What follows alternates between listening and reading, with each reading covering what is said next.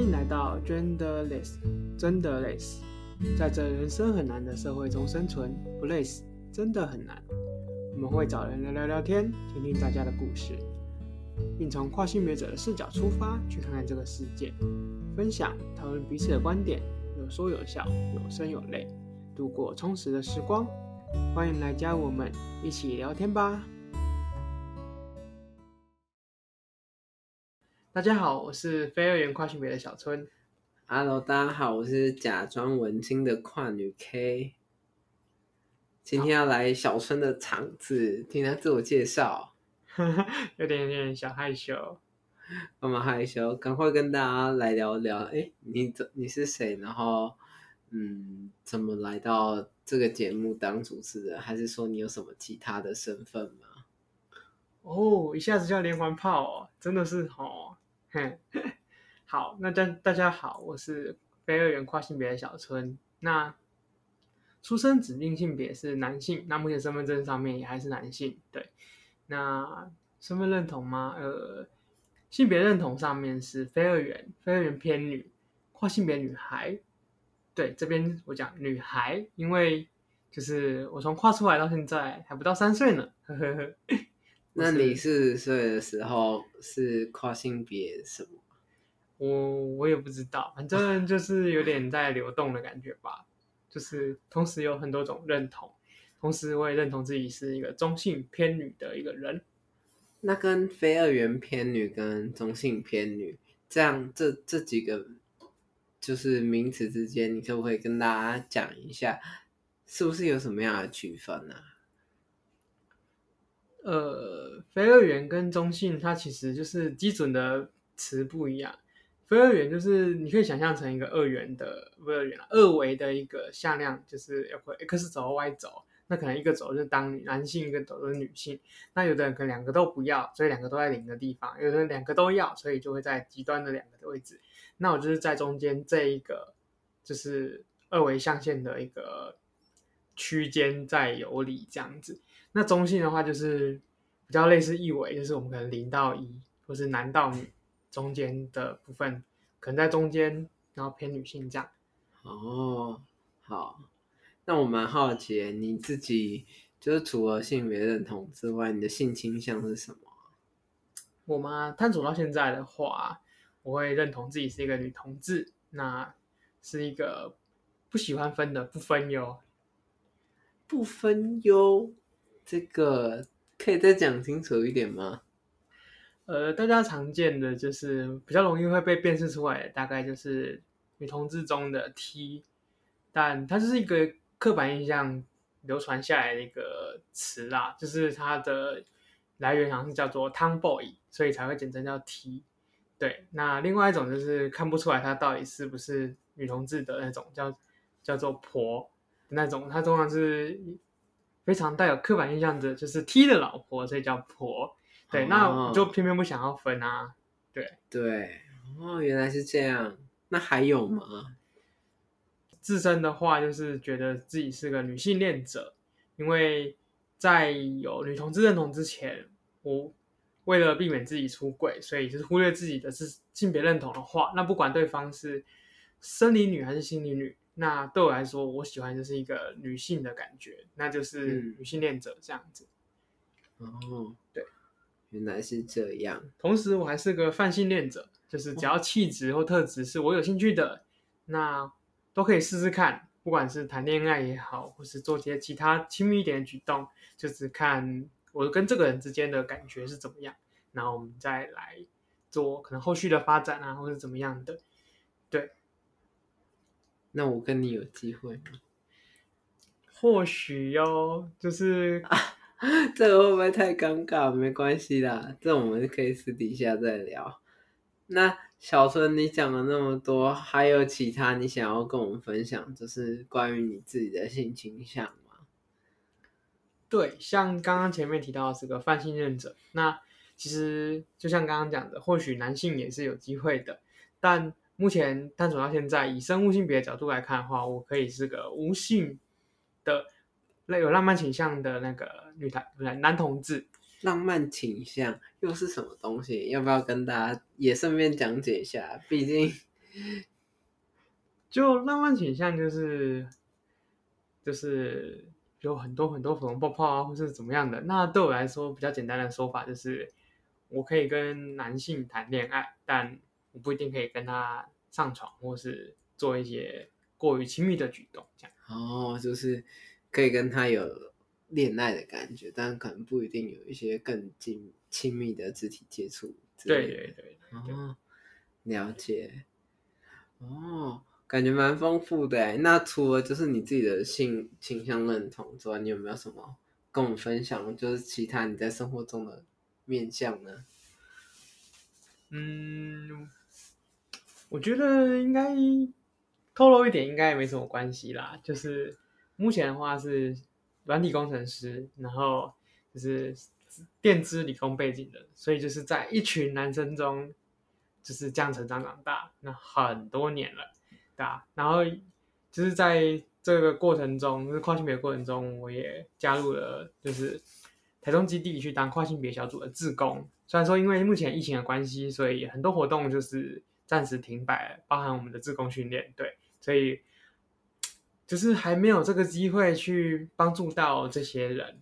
对，那另外还是个业余运动员呢，我会去参加一些像全马啊，或是长城的单车挑战赛的。对，然后喜欢下厨或是动手做做些东西，然后另外自己蛮喜欢思考的，所以在这个过程中，跨性别过程中，我思考了蛮多，对，而且是在运动过程中去思考，你脑袋会蛮清晰的呢。既然你说你那么喜欢思考，那我觉得其实蛮想问你的，就是你对 Genderless 这个节目啊，有没有一些自己在这个节目上的一些看法？嗯。主要就是我想要为自己留下一点足迹，就是因为在大学期间啊，就是经历了家人过世，所以就因此而思考说，呃，他在这个世界上到底留下了些什么？那最最明显、最明显的就是他留下了，就是我嘛，对，我这个存在，对。那剩下来的呢，好像就没有留下点什么。那我自己又可以留下点什么？然后因为。毕竟我在大学期间家人过世嘛，代表他其实年纪也没有多大，所以就会有一种就是人生这么短，那我是不是该为自己勇敢一次呢的这种想法？对，那其实，在那个时候，我是一个巅峰状态，就是当时的我是有糖尿病，然后一百公斤的大胖子，这样，那其实就是一个身边的人都看不出来说，其实我可能会成为一个跨性别者。就是他们看不出来我有这样的一个倾向或是怎么样的。其实我后来回去找我的高中班导，他也提到说他其实也没有什么看出来的迹象。对，嗯，感觉哇，这背后的启发其实还蛮广的。那我其实。等一下部分，如果还有机会的话，也想问问小春，就是当时候自己在跨对跨性别一些探索历程。但是拉回到就是在 Genderless 这个节目的本身，其实也想问问看，就是呃，除了是自己为什么会想要做 Genderless 这个节目之外，那小春你自己有希望来的来宾，哎，他们可以分享什么样的经验或是什么样的看法吗？你对？这方面你自己有没有一些呃自己想听到或者是期待可以知道的一些东西？就呃大家常听到的跨性别者的故事，就是那些台面上的人，那就是例如像是演员啊，或是一些网红啊这些人，那他们就是已经过了一些阶段的。嗯、那我到什么阶段就不一定了，就是他可能是做完手术，或者是。呃，就是得到家人认同，或是怎么样的。那其实这些会在台面上的人，他们多数的故事都没有那么的凄惨。然后另外就是每个人的故事都是独一无二的，就是会觉得说这些其他的没有被人家看见的这些，就是我希望说有机会可以让他们来上上节目，然后让大家可以认识更多元的跨性别者们。然后而且既然大家都是独一无二的，那我觉得这些人也值得被倾听、被理解啊，对不对？而、嗯、除了这些，就是这群跨性别者们，或者是就是有类似经验的人之外，我也想听听看不同族群对于跨性别者们的看法是什么。那也蛮想听听看互相盟的萌萌们对于跨的想法。是如何呢？对，然后我也期待说，看能不能邀请到那个跨性别者的家长来上上节目，就是蛮想知道家长怎么想的。是，可是其实就是像是呃，你做 genderless，你可以你可以做这个节目的时候，你其实呃可以不必要，就是你可以在背后做一些企划制作啊，甚至是哎去。设计一些访纲啊什么的问题，可是其实好像可以不用来当主持人，也可以得到你刚刚所说的那些东西。那其实我也是蛮好奇，为什么你诶愿意想要来尝试主持人的这个位置，是有什么特别的原因吗？呃，其实主要呢，就是因为发起了这个，就是想要录这个 podcast。那但是如果自己不下下来做点事情的话，那其实。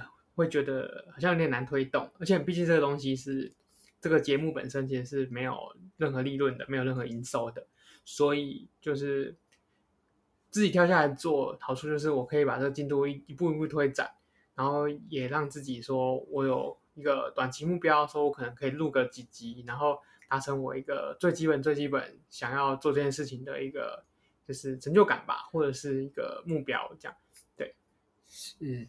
哦，所以现在知道小春为什么要当主持人之后，那我想要，就是我想各位听众可能也都很好奇，就是刚刚小春有讲自己在是高中吗的时候，还是一个一百多公斤的，诶，还是在大学，我不太清楚，但就其实也很想了解小春是，呃，怎么在，呃，自己身为生理男性。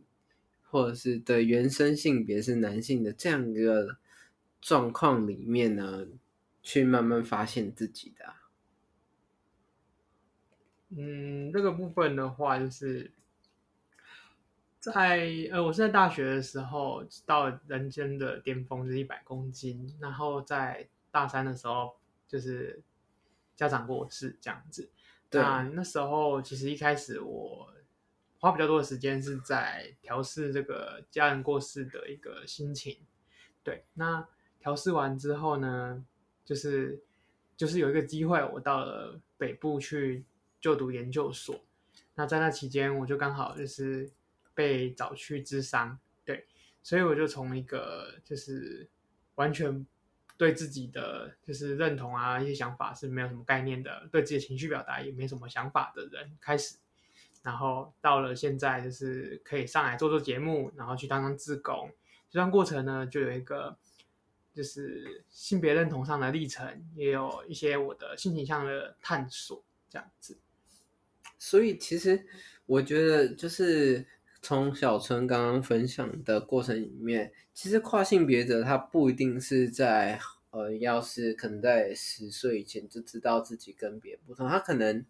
也是可以在，比如说十八岁啊、二十几岁啊，在自己跟自己慢慢探索过程当中，发现到自己可能呃也是具备跨性别者这样一个特质的吗？嗯，对我来说，其实我在国小阶段我就发现跟同学们或是身边的朋友们有点点不太一样。对，就是可能会做一些事情，例如说偷穿妈妈的衣服啊，或是怎么样的。对，那我的认同从一开始全部藏在柜子里面，想要带进棺材里面，到后来到了大学，就是开始说，或许我可以成为一个伪娘吧。然后就先以伪娘当做目标去读了研究所，然后开始接触到一些资讯来源，然后也接触到跨性别者一词，才去探索说，才去思考说，才去思考说我自己是不是一个跨性别者。那。就是认识了更多的人，参加一些更多的活动，嗯、那我就慢慢从一个想要动手术的跨女，然后到了说，嗯，好像我也没那么排斥我的器官，然后加上我自己运动，所以瘦下来之后，会有一个状况，就是我觉得说，其实蛮感谢我妈妈的，就是把我生的蛮中性的，所以我在这个过程中，嗯、就是对自己的认同感其实没有那么的差，这样。对，然后也因为自己比较中性的关系，所以就是在穿着打扮上面哈，就是没有那么特别的明显。就是会有点，就是没有那么容易被发现。就除了我的声音大概目前比较没有办法改之外，那其实都还 OK。那这过程中就慢慢的往非二元的位置去移动，这样子。嗯，对，理解。那我想要问一下，就是。刚刚是稍微聊一下小孙自己探索历程，其实包括我今天自己都是第一次听到。那其实对很多跨性别者来说，就是在呃了解自己可能身处在的状态之后，要怎么样去跟可能是家里的人，或者是身边朋友，甚至是在找工作的时候，怎么样去呃表示自己这样的一个状态。小孙可以跟我们分享一下吗？我相信大家也许也蛮想听到，就是嗯，像我们这样就是 很日常的人，那如果我们刚好是一个跨性别者的话，那我们在呃，就是要可能面对到需要出柜的时候会，会会不会有一些呃困境啊，或者是需要克服的一些困难之类的？呃，我的故事。属于我自己嘛，所以就是，是呃，会有一个问题，就是我只能分享我的经验。那我的经验的话，就是主要我会分成三个部分，一个是自己的核心家庭的部分，跟家人出轨，嗯、然后亲戚出轨，跟职场出轨。对对，那朋友们就是另外一回事，那个就嗯，可大可小，毕竟朋友们的关系可远可近，所以这个。如果喜欢我们分享的，欢迎追踪 IG 以获得最新的消息。如有余力，则可填写表单一起上节目。关于节目的资讯呢，都放在下方的资讯栏当中哦。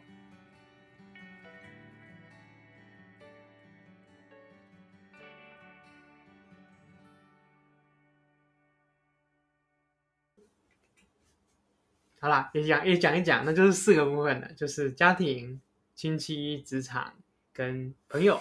那家庭的部分的话呢，就是我是在一个被迫出柜的情况下出柜的，就是我网购东西，然后就是品名直接写在包装上面，然后结果包裹被家人领去了，我当时就很紧张，我会就觉得说，我可能会被当成恋物癖吧，所以我就决定当天晚上家庭会议，然后出柜这样子，对，那。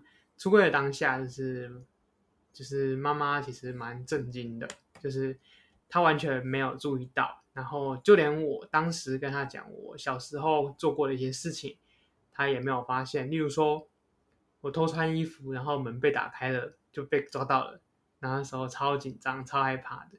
那结果妈妈也没有印象，对。然后妈妈她就就是她就是在那时候当下就哭的还蛮惨的，但是她跟我说。他当下就是跟我们说，他就剩下小我们小孩子了，对，那他希望我们开心就好，而且遇到了也就只能接受了。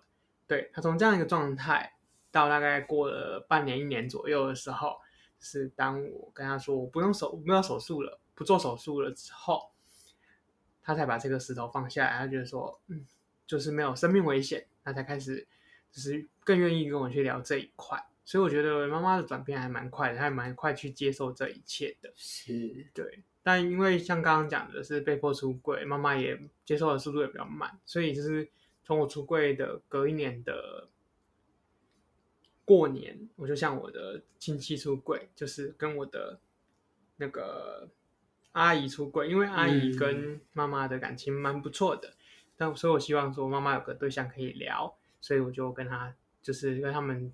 就是阿姨家的人出柜，但是这个出柜经验也没有很好，就是我的出柜经验都有一点，就是基本上我都会哭啦。对，那这一次出柜就是，嗯，就是过年要回娘家嘛，他在娘家的时候不问，到了外面公共场合才要问，然后我就是一整个没地方跑，我跟鸵鸟一样要找个地方钻，真是找不到地方钻啦，就是就这样子。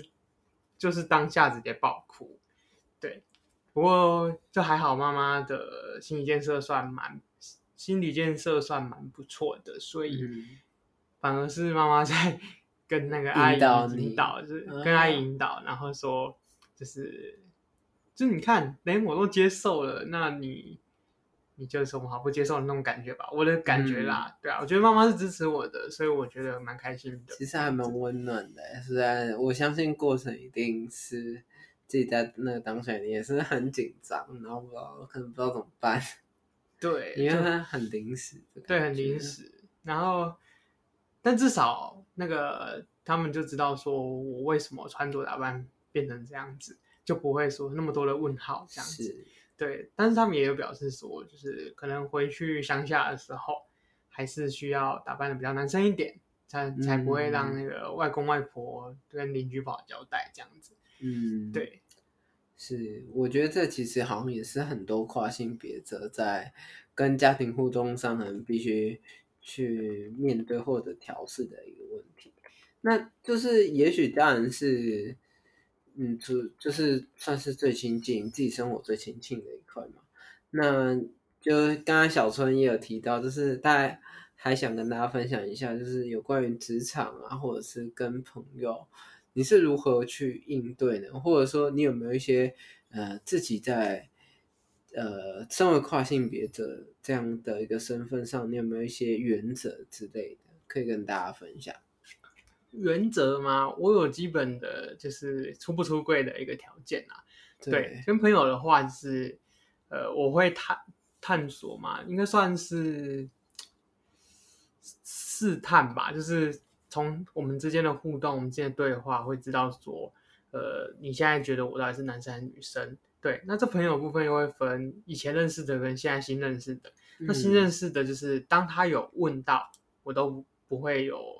隐瞒的，我就是直接坦白讲讲我的状态，但多数人都会蛮惊讶的，对，就觉得说其实没有那么容易看出来，就对。然后以前的朋友的话，我就是觉得比较熟一点的，我可能会试着说约他们出来吃饭。那如果真的不行的话，就是他们不能够接受的话，那我们就是到这里为止而已。对，反正就朋友嘛，他们对你来说影响的不大。对。是然后职场的话，其实我有。分成两帕一帕是我曾经想要先隐藏，然后再来慢慢做转换。对，那另外一帕就是因为在面试过程中，其实有有主管有发现，然后他就有跟我提出建议说，就是我在每一次的面试中，建议是让就是主管知道，他才可以应对说我可能会到职之后会有什么样的状况发生。对，那我。就我现在的工作来讲，我只有跟主管出柜，所以现在只有主管，还有主管的主管们，还有是人知知道我的身份。那我其实现在隐藏在公司里面，就是当一个是女工程师 的概念。嗯，对，是。那除了就是出柜的过程，那有没有小时候还有没有想要跟我们讲一些？嗯，自己心中的甘苦谈啊，或者是呃一些其他想要分享的事情。嗯，其实职场出柜这一块还有一些就是小故事啦。对，这小故事呢，就是说，其实主管的假设，他假设我来的时候会是一个偏男生的样子，但偏偏我到就是去上班的时候已经是半年后的事情了，所以我其实是一个偏女生的样子。那就被主管问了穿着打扮啊，还有就是厕所的部分这样子。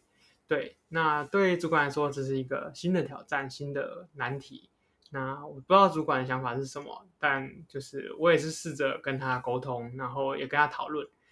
对，那以穿着的部分，我就跟他说，就是即使我穿的跟一般的，就是常见工程师的穿着，也就是 T 恤配上牛仔裤，其实看起来还是一个女生的样子。对。然后那个厕所的部分的话，因为我已经在外面上了大概就是使用女厕已经过了将近一年的时间，所以其实我也习惯都去女厕上，而且这样子也不会要不会吓到人。毕竟男厕有小便斗，那小便斗其实只有隔着小便斗本身，那其实就是走进来的很容易被吓到，然后弹出去。那我也常常吓到阿伯们，对。那所以去女厕的话，好处就是每个人都有自己的一间，所以其实隐私的部分其实还蛮安全的，对。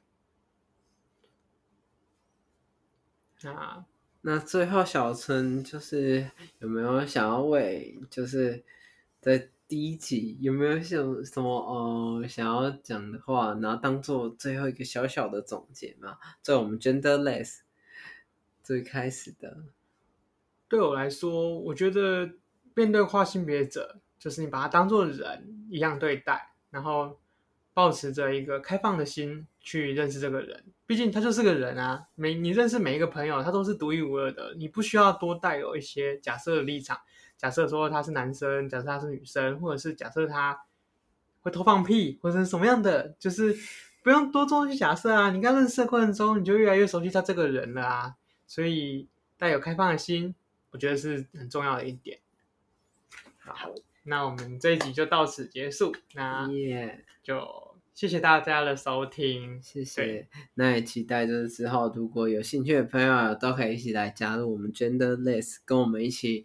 呃，在就是 podcast 里面好好的聊聊天，分享一下自己的经验。好，大家再见喽，拜拜，拜拜。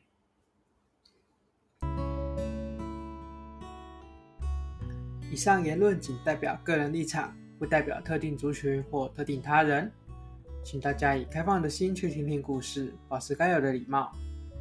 Genderless 提供一个多元的发声平台。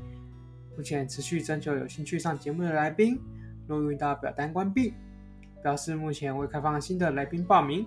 若有持续关注我们，并且有兴趣聊聊聊天，也欢迎填写表单。我们视情况开放第二季的节目录制哦。